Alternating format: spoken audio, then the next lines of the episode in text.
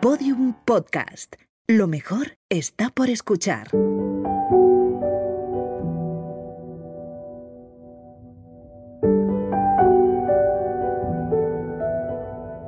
Llegar a, lo que yo hago, digamos, ha habido que una preparación previa que no tiene que ver con el humor. Una parte árida, de escritura, antipática, seria. Yo cuando escribo algo, cuando reflexiono sobre un tema, siempre me salen ideas, creo que divertidas. Los filósofos encuentran sistemas de pensamiento para explicar las cosas. Yo explico las cosas de cachondeo.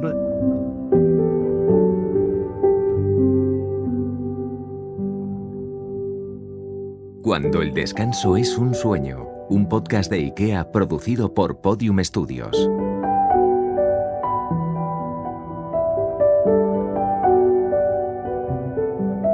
Bienvenidos a Cuando el descanso es un sueño, un lugar para recordar, un lugar desde el que plantearnos qué podemos hacer para vivir una vida más acorde con nuestros sueños y sobre todo un espacio sonoro en el que hablar de espacios esenciales como por ejemplo los espacios de descanso, los dormitorios. Bienvenidos a Cuando el descanso es un sueño.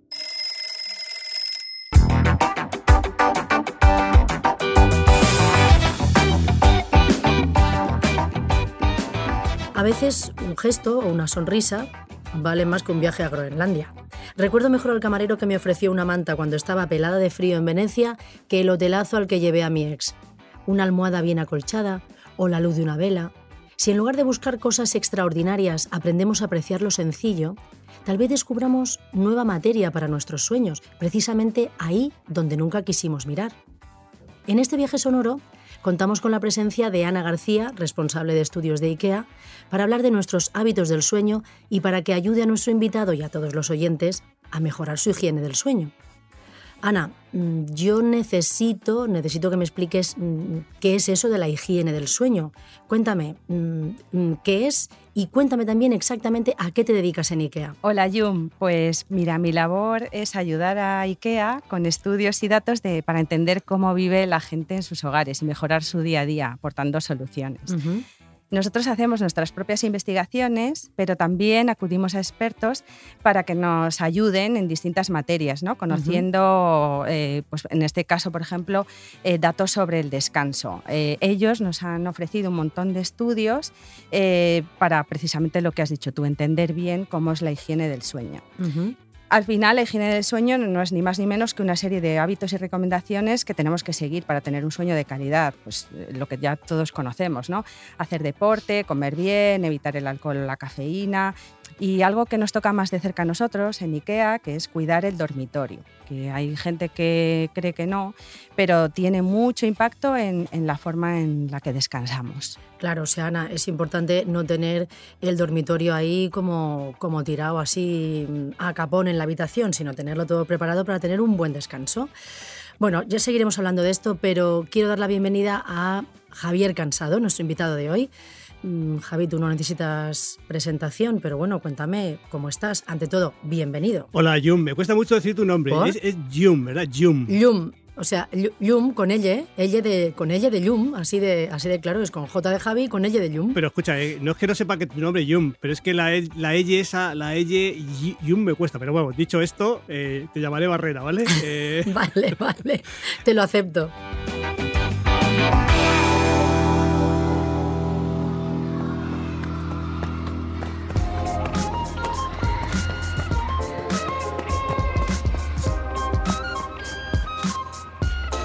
Javi, ¿y tú siempre tuviste claro que querías ser cómico? Porque hacer reír a los demás no es tarea fácil, precisamente, cuesta bastante. cuesta mucho. Lo que pasa que eh, la gente que nos dedicamos, nos dedicamos a ello, pues digamos que tenemos esa manera de ver las cosas, con lo cual no nos resulta difícil. Ujú. En el sentido de que yo cuando escribo algo, cuando reflexiono sobre un tema, cuando, cuando, en fin, cuando le dedico tiempo a algo, siempre me salen ideas, creo que divertidas. O sea, en vez de, o sea, si yo- los filósofos encuentran sistemas de pensamiento para explicar las cosas, yo explico las cosas de cachondeo, ¿no? de, de broma, pero me surge. O sea, no es que yo tenga que, que, en fin, tenga una pasta especial, sino que me surge de una manera casi que me fluye, vamos. sí. Vamos, que te brota, te brota y, te, y se comprende bastante mejor que, que un estudio sesudo del humor, sino que, que es espontáneo. Sí, yo, yo, yo creo que en realidad, el, hombre, hace falta el, el- para llegar a, a lo que yo hago, digamos, ha habido que una preparación previa que no tiene que ver con el humor realmente. Yo lo que he hecho en mi nutrido en mi vida, en mi larga, en mi ya larga vida, como tú muy bien sabes, Jim,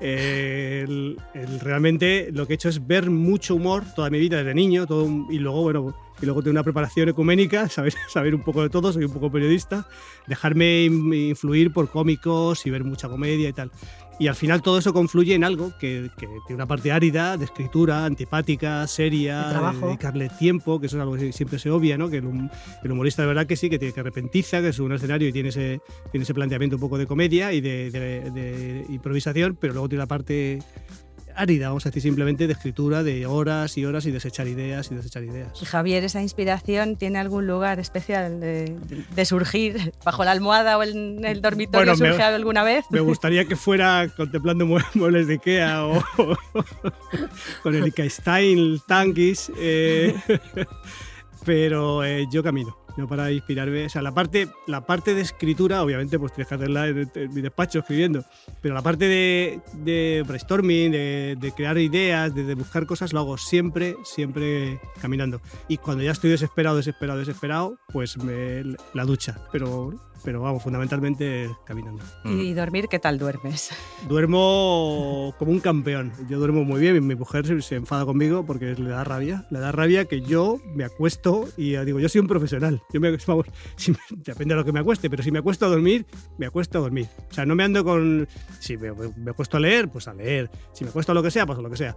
Pero si me acuesto a dormir, me duermo. Y además duermo ocho horas, que para mi edad eh, es eh, bárbaro, sí. Pero en fin, yo llevo una profilaxis muy curiosa. Yo, no, por ejemplo, yo no ceno jamás. Yo a las 6 es mi última ingesta que hago de comida en el día, hace ya años, ¿eh? hace muchos años. Y luego, efectivamente, hago mucho, no sé si deporte, pero hago mucho ejercicio. Y estoy, o sea, yo llego a la cama, Derrotado. valga la redundancia, cansado. sí. Y, y la siesta, esa costumbre tan, tan española, tan, tan marca España, eh, tiene, tiene muchos fans y muchos detractores. Yo no sé, Ana, si a ti te parece que la siesta entorpece un poco el, el descanso, luego el dormir del tirón que nos decía ahora Javier, que hacía el ocho horas así del tirón por la noche. ¿La siesta mm, ayuda o, o- o- o viene mal para eso? Eh, muchos estudios dicen que una siesta de 20 o 30 minutos mejora mucho la calidad, ¿no? A la que de, de cómo luego tú te enfrentas al resto del día, porque potencia la alerta, mejora el rendimiento cognitivo y bueno, pues es verdad que una siesta a veces nos relaja, nos recarga para afrontar el resto del día. Yo añado que a mis 8 horas obligatorias, mis 20 minutos de siesta también los... Y eso lo he hecho en un... Las, las hago en un sillón que tengo, un sillón de Ikea, mm, que es que lo tengo... bueno, he dicho que es de Ikea, pero es mentira, era para hacerme, para hacerme simpático. tengo un sillón y ahí me, me duermo 20 minutitos ahí, fantástico. cada día.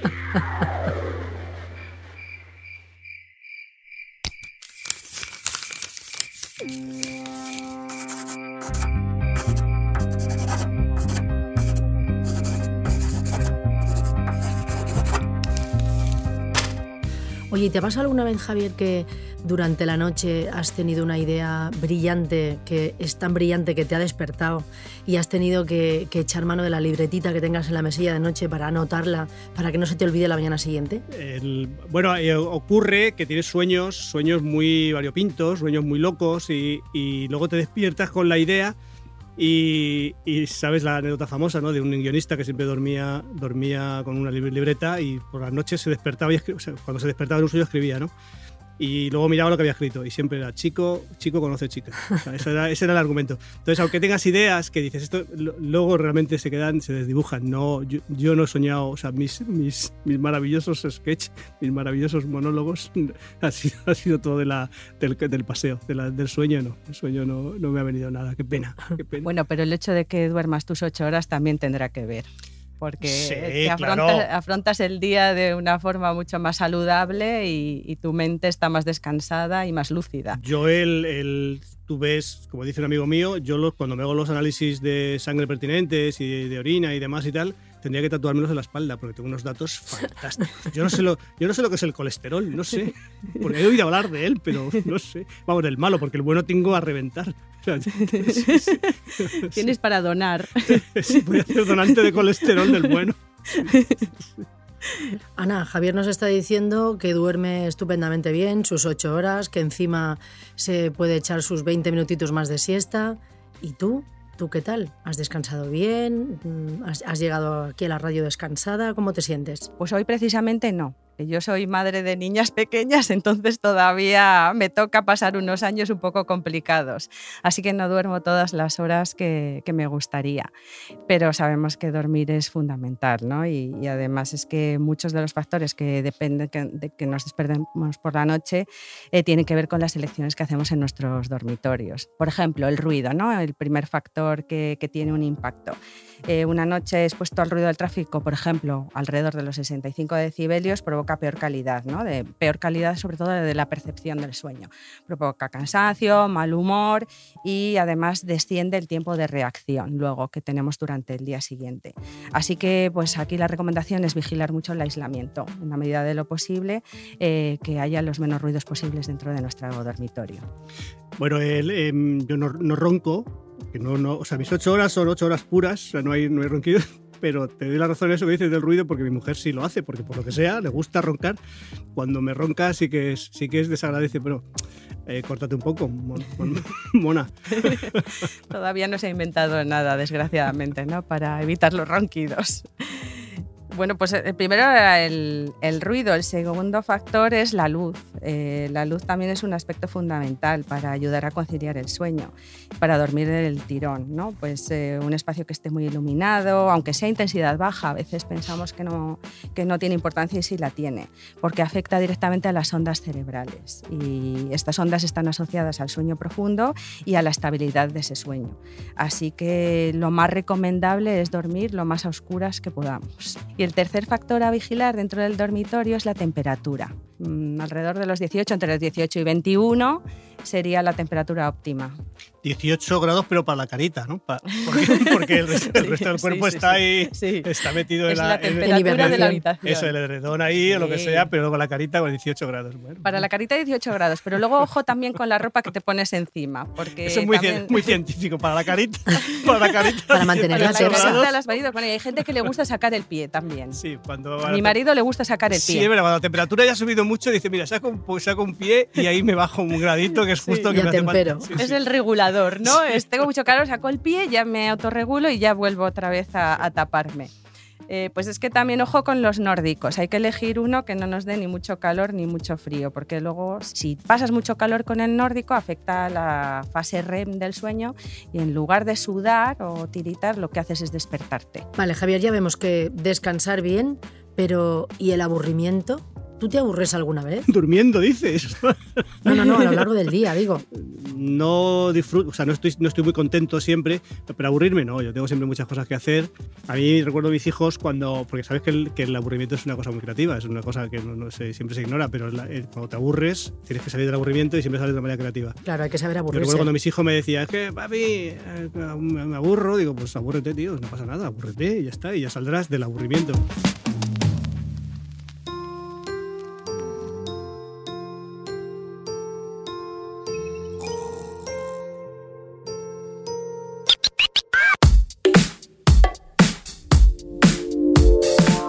Javier, esto es un poco íntimo, ¿no? Pero es que me han comentado, o, o, igual lo has soltado tú mismo por la radio, porque como eres tan dado a hablar de tus cosas, eh, que tu mujer y tú dormís en camas separadas. Eh, ¿Eso cómo va? ¿Es porque, ¿Es porque ella ronca? ¿Es porque tú ronca? ¿Cómo os organizáis? ¿Hay una tercera cama por si acaso? ¿Cómo va? ¿Cómo va eso? Eh, bueno, pasa que esta información tengo que, claro, que tengo que cuestionarla. Esto es una falsedad de toda falsedad. O sea, yo no duermo, yo, yo él, uh -huh. vamos, dormimos en habitaciones diferentes. No, no, no, broma. El, el, es verdad que cuando tenemos una casa en, el, en, en, un pueblo de Segovia, que ahí sí que tenemos nuestra habitación cada uno y tal. No, pero yo duermo con mi mujer y aparte, eh, antes decía Ana una cosa de, sobre la luz. El, a mí me gusta dormir con todo abierto, con absolutamente todo abierto y a mi mujer con todo cerrado. Entonces llegamos a un acuerdo y que sale ganando ella, que me deja abrir cuatro dedos la, la persiana. Y con eso ya te conformas. Cuando, pero cuando estoy de gira, digo, quiero una habitación con los ventanales que sí, me gusta mucho que el, Sí, porque, porque, vamos, yo me duermo, insisto, yo soy un profesional. Ya puede haber el ambiente que haya que me duermo. ¿Y notas mucha diferencia entre cuando duermes tú solo, cuando vas de gira o cuando estás con tu mujer eh, compartiendo dormitorio con ese trato de, las, de los cuatro dedos de persiana abiertos? Bueno, como yo creo que esto no lo va a escuchar, eh, no lo va a escuchar Elena, yo duermo mejor con ella. Cuando estoy con ella duermo... No, no, al revés. O sea, que decir, como lo va a escuchar... Como lo va a escuchar, que lo oiga. como lo va a escuchar... Eh, duermo mejor solo, ya está claro, está claro, sí, duermo mejor solo. Sí, está clarísimo que queriéndola, o sea, quiero más a mi mujer que a ti, Yum, quiero Faltaría más, más. a mi mujer que a ti, Ana, y más que a los juntos. pero pero eh, duermo mejor solito, sí, duermo mejor solo. ¿Y tienes algún ritual, algún conjuro específico antes de irte a dormir para, para descansar mejor, conciliar mejor el sueño? ¿Alguna manía? Lo que hago es que cuando me meto en la cama justo repaso todo lo que he hecho durante el día. Y es asombroso de las cosas que te acuerdas con una, una fuerza, o sea, que parece una cosa muy vívida. O sea, de pronto ves, eh, te ves pasando un semáforo que has cruzado y ves a alguien que cuando, cuando lo has hecho, cuando en el momento real no te, has, no te has apercibido, y de pronto lo recuerdas y ves el rostro de la persona, ves, o sea, te, te, fijas en cosas inauditas. Entonces hago un ejercicio de cada día de repetir lo que, pero vamos, tardo tres minutos en repasar, repasar mi día entero, ¿no? los semáforos. Y es lo único que hago. Duermo desnudo con unas gotas de Baron Dandy, pero por lo demás, por lo demás nada, nada especial. La verdad es que es curioso, Yum, los distintos rituales y los protocolos que tiene cada uno ¿no? para, para irse a dormir. Y, jolín, es verdad que el tema del protocolo del descanso es algo que tenemos muy presente cuando tenemos bebés en casa, para los bebés, mm. como que tienen que tener una rutina, que es muy importante, las horas, las cosas que haces ¿no? antes de que se duerman y luego lo olvidamos. En realidad esto es algo que deberíamos mantener para siempre, no lo deberíamos abandonar. Eh, porque además esto tiene mucho que ver con nuestro ritmo circadiano, que no es ni más ni menos que el reloj biológico del sueño. Entonces, no usar dispositivos móviles para que la luz no retrase la producción de melatonina y además, pues bueno, que, que nos quites esa, esa, sensación de alerta ¿no? que nos dan todos estos dispositivos, cenar a la misma hora, incluso pues, pues es verdad que el tema del ayuno que ha comentado Javier, pues también se está demostrando que es muy beneficioso, eh, evitar el alcohol, y la cafeína y bueno, pues eh, algún ritual de relajación, cada uno al que mejor le funcione. Bueno, tú lo llamas relajación, es un poco un ritual de aburrirse un poco, ¿no? no tomar, alcohol, no, toma, no tomar nada, estar ahí mirando, Como una asceta. mirando la pared, en fin, estas cosas que te ayudan a dormirte. Bueno, en otro orden de cosas, que me gusta a mí decir esta frase, eh, vamos a pasar a personal y transferible personal y transferible. Vamos a pedirte un esfuerzo, Javier. Tú de niño querías ser arqueólogo. Quería ser arqueólogo y quería ser camionero. Mm. Hagamos una prospección arqueológica juntos, así, a lo loco, sin casco. ¿Qué sueños tenías tú de pequeño? Y dime si, si los has cumplido. Bueno, eh, no soy arqueólogo, estoy estudiando historia en la UNED, pero claro, no es, vamos a ver, no lo he cumplido, ya está. O sea, la contestación es no lo he cumplido, pero todavía me, todavía me quedan tres o cuatro años para, para, cumplir. Y aprobar. Pero bueno, bueno lo, que, lo que sí realmente he hecho, que esto me gusta siempre rescatarlo, estuve excavando, yo estoy, estuve, que es muy bonito, en, la, en Atapuerca. ¿Sí? Cuando se descubrió la, primera la mandíbula de Atapuerca, hasta ahora solo se habían descubierto animales y descubrimos, yo no lo descubrí, descubrí uno, uno de allí, descubrió la mandíbula de, del primer homo antecesor. qué bien. Y ahí estamos, ahí es, mi currículum está, que yo participé en esa expedición de, de Atapuerca. ¿Y carnet de camión tienes? No tengo ni siquiera de conducir, voy en bici todo el, todo el rato a todos lados. No tengo carnet de conducir, mi mujer es que fue campeona de, de, de rallies entonces, para que si ya conduce, ¿para qué voy a conducir yo? También tienes razón.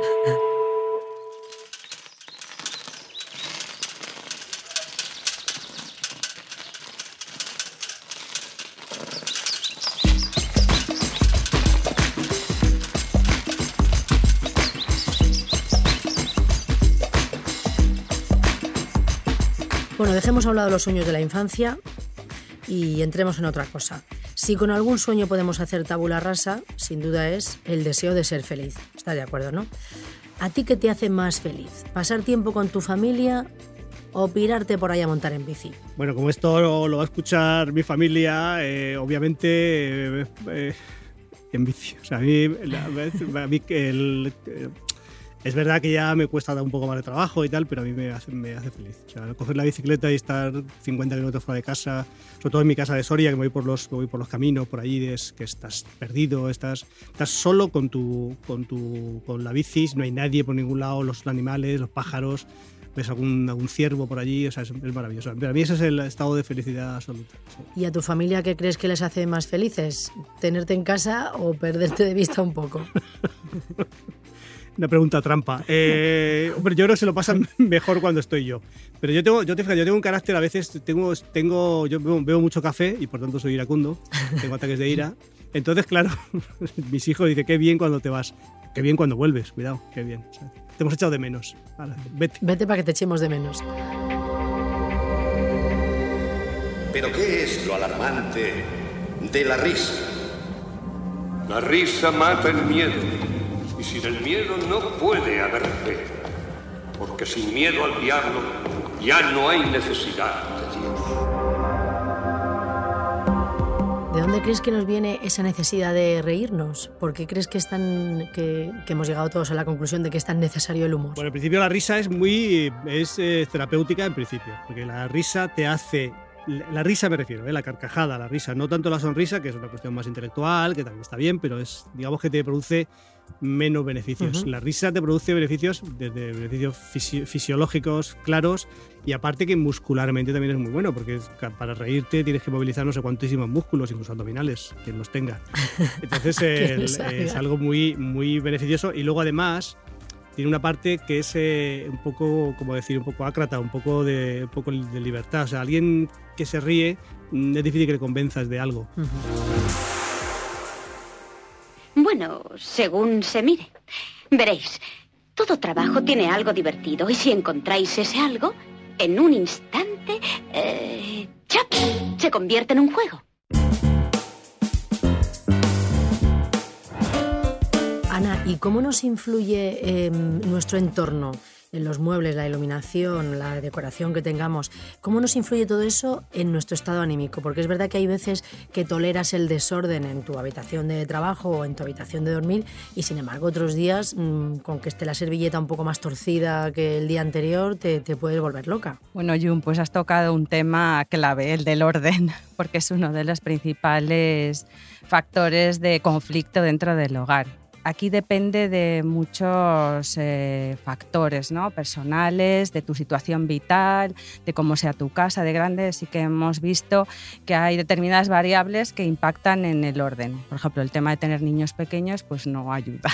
Lógicamente, si estás en esa etapa vital, pues... pues si sí, por- eres adolescente tampoco, Tampoco te ayuda Ser mucho. adolescente no, Exacto. tampoco te ayuda. Ser adolescente no te ayuda a ordenar, por lo que sea. Ahí hay algo ahí que no te ayuda. O sea, no es un, Sí. algo, un intangible que no, Sí. no te ayuda. No te es ayuda. parte ¿no? de esa etapa vital, ¿no? de rebeldía, eh, pues, pues de hecho es una de las, de las tipologías de familia que más discuten por temas del orden. Luego también hay mucha discus- discusión de pareja. Pero, pero bueno, es verdad que ya, como os decía, el tema de los metros que tenga la casa, la capacidad que tengas ¿no? de espacio para ordenar, y bueno, también tu personalidad eh, influyen mucho. Más que quizás factores eh, culturales, porque se ha hablado mucho de si en España somos más o menos ordenados. Es verdad que España es un país que vive mucho en la calle, que no se hace tanta vida en el hogar como en sociedades nórdicas, por ejemplo, donde sí que tienen mayor interés por todo lo que tiene que ver con la decoración, los muebles, y entonces lo tienen más integrado ¿no? dentro de su cultura. Y aquí en España, pues por el hecho de vivir menos en casa, le damos quizás menos importancia. Pero depende más de tu situación personal que, de que vivas en Suecia o, en, España. Yo creo que somos, somos desordenados porque nos gusta ordenar. La persona que no le gusta ordenar es ordenada. Porque como no le gusta ordenar, lo tiene, lo tiene todo ordenado. Sin embargo, si te gusta ordenar, te encanta dejarlo todo manga por hombro hasta que dices, ah, esta tarde voy a dedicarme a ordenar. Y eso es, yo creo que es un poco la antítesis de lo que se, de la, de la idea general, ¿no? De sobre, la- sobre el orden. Bueno, pues ya ha llegado el momento de elaborar las leyes del buen descanso. Las leyes del buen descanso. Cuéntanos, Javier, ¿Qué tres cosas te encantan de tu rutina nocturna y qué otras tres o dos te gustaría mejorar? Por ejemplo, me- siempre me, ya ya comenté antes que me duermo desnudo, entonces yo me desnudo, me quito primero los, es fundamental, primero los calcetines. Vale, eso es, eso es fundamental. fundamental. Aunque tenga los pantalones, me tengo que quitar los calcetines, lo primero. Y me los quito mirando hacia la ventana. Luego doy un giro de 45 grados y me quito la camiseta. Luego otros 45 grados, me quito, los, me quito los pantalones y otros 45 grados y vuelvo a la posición que estoy. Eso es fundamental para mí. Si no, no concilio el sueño. Eso es fundamental. Y luego hago otra rutina y es que el- hago tres sentadillas y cuando me levanto toco, ahí tengo una imagen del, del grito de Munch para ayudarme a dormir. Porque es un cuadro que me relaja mucho. Es súper relajante. Es una reproducción, ¿eh? no, es, no es el auténtico de Munch. Y entonces eh, eso también me gustaría cambiarlo, poner un cuadro un poquito más, en fin, más bucólico, porque claro, dormirme cada Más día viendo pacífico. ahí ese, Ese señor gritando. pero me duermo, fíjate. Y luego la tercera, la tercera cosa, el, el acordarme de poner un vaso de agua fresquita en el- para dormir. Ah, fundamental. Eso que me gustaría que no lo hago, entonces me gustaría cambiarlo. No sé si te he contestado, Jun, pero Más o menos, sí, más o menos, me doy por contestada. Bueno, pues hemos, eh, hemos estado preguntando a nuestros oyentes, a los seguidores de Podium, eh, si tenían alguna curiosidad respecto a ti, Javier Cansado. Y fíjate, nos han mandado unas cuantas preguntitas. Vamos a escuchar la primera. Ronda rápida. Yo tengo algo que desde hace meses me pregunto sin parar. ¿Tú qué eres, de siesta o de sobremesa? El de, siesta. Sí, es, bueno, mm, en casa de siesta y donde esté de siesta. Además, si estoy en un restaurante, soy suficientemente mal educado como para apartar todos los elementos de la mesa y poner un poquito mi frentecita, ponerla a descansarla cinco minutitos. en- es fundamental. Para mí, hace ya como cuatro o cinco años necesito descansar cinco minutos. O sea, después de, la, de comer necesito cinco minutos. Cinco sí, estoy en casa 20 para, para descansar. sí. Soy de, de- de siesta, sí. Bueno, la verdad es que hay una cosa que no falla y es que cuando sales de España se nos identifica bastante con el tema siesta, ¿no? Pero yo me pregunto si de verdad dormimos tanto la siesta y si todos dormimos la siesta, Ana, si es una cosa tan generalizada. Bueno, hay una parte de tópico, pero hay otra parte que es realidad. Eh, hay pocos estudios eh, que comparen cuántos países duermen la siesta y, y cuántos minutos, pero sí que los que tenemos a nuestra disposición nos dicen que sí que somos uno de los países que más practica la siesta, sobre todo por los horarios que tenemos, porque, bueno, como sabéis, en España practicamos poco la jornada continuada y grandes pausas para la comida, con lo cual sí que hay oportunidad para la siesta. Además, las comidas son más copiosas que en otros países de nuestro entorno, entonces sí que, sí que se practica más la siesta. Alrededor del 16% de los españoles dicen que duermen una siesta diaria. Pero ojo, porque los americanos están en torno a un 30%, los de Estados Unidos, o sea que también hay, parte de, de tópico ¿no? Eh, al respecto. Y bueno, en cuanto a dónde se duerme la siesta, pues en el sofá. Y además hay una cosa que hemos comprobado en IKEA, que es que el sofá ha cambiado de función. Antes tú comprabas un sofá para sentarte y ahora compras un sofá para tumbarte. Eh, con la moda de las cheslong y de bueno, pues, eh, los sofás dobles en casa, etcétera, sí que vemos, eh, sobre todo en nuestras tiendas, la gente va a tumbarse. Cuando prueba un sofá no se sienta, se tumba. Bueno, pues vamos a escuchar la pregunta que te hace la siguiente oyente. Yo los veía en el retiro cuando empezaron y estoy intrigada dónde dormían la siesta. ¿En qué banco? Caray, caray. Eh, esto estamos hablando de hace pff, 35 años, a lo mejor, cuando estábamos en la, actuando en el Parque Retiro, Familia y yo. Pues eh, teníamos un banco, además, no era para dormir la siesta, pero teníamos un banco específico donde teníamos que ponernos, ahí dejábamos nuestros aperos para empezar nuestros, en fin, las cuatro o cinco co- cosillas que teníamos para actuar. Y eh, estaba en medio del parque, en medio, al lado del estanque, ahí está. Y además teníamos que ir a coger el sitio, porque era, era fetiche. Pues antes de despedirnos, un clásico de este podcast es que queremos regalarte tu postal sonora del descanso, Javier. Te voy a explicar lo que es esto. Todos tenemos unos sonidos, unas atmósferas, unos ambientes que nos relajan, que nos ayudan a, encontrar nuestro momento óptimo de relax, de descanso, de sueño. No sé cuál, es, cuál sería esa postal sonora del descanso para ti. ¿Cuáles serían los sonidos que más te relajan a ti, Javier? Mira, el- yo soy muy, estoy muy a favor de los ríos. El mar me parece que está sobrevalorado. El- yo creo que el río es lo que es el, sonido del río es, es un sonido acogedor Sí. y es un- ese fluir del agua es, es, un- es algo muy humano. El mar eh, es algo eh, es, es una catástrofe. Entonces me gusta el río y si me gustan mucho las, los tubos, las campanitas estas que son tubos del, del Tíbet. O sea, mezclar el sonido de una corriente suave del río con los campanas como si fuera una, que suena como si fuera una catedral es algo que te deja maravilloso. Te quedas en estado, en estado alfa, empiezas a fluir, te relajas y dices, venga, dame, dame otra copa. Pues hemos llegado al final, Javier. Muchísimas gracias por acompañarnos en este encuentro. No sé si, si has estado a gusto, relajado, bien con nosotras. Sí, estoy, estoy muy bien, me habéis tratado muy bien, me habéis agasajado fenomenal, sois gente muy competente Mucho. y saludos al señor Ikea cuando lo veáis. De tu parte. Y a Tiana, pues muchísimas gracias por tus consejos, como siempre. Gracias a vosotros, encantada de estar aquí de nuevo. Y a todos ustedes, ya saben, nos vemos en el siguiente episodio.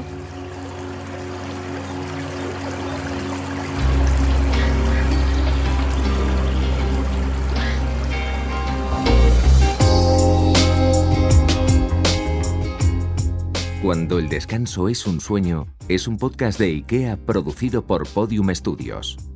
Anfitriona del podcast, Jun Barrera. Idea original y guion, Pablo Isasa y María Jesús Espinosa de los Monteros. Producción, Jesús Blanquiño. Realización y diseño sonoro, Borja González y Elizabeth Búa.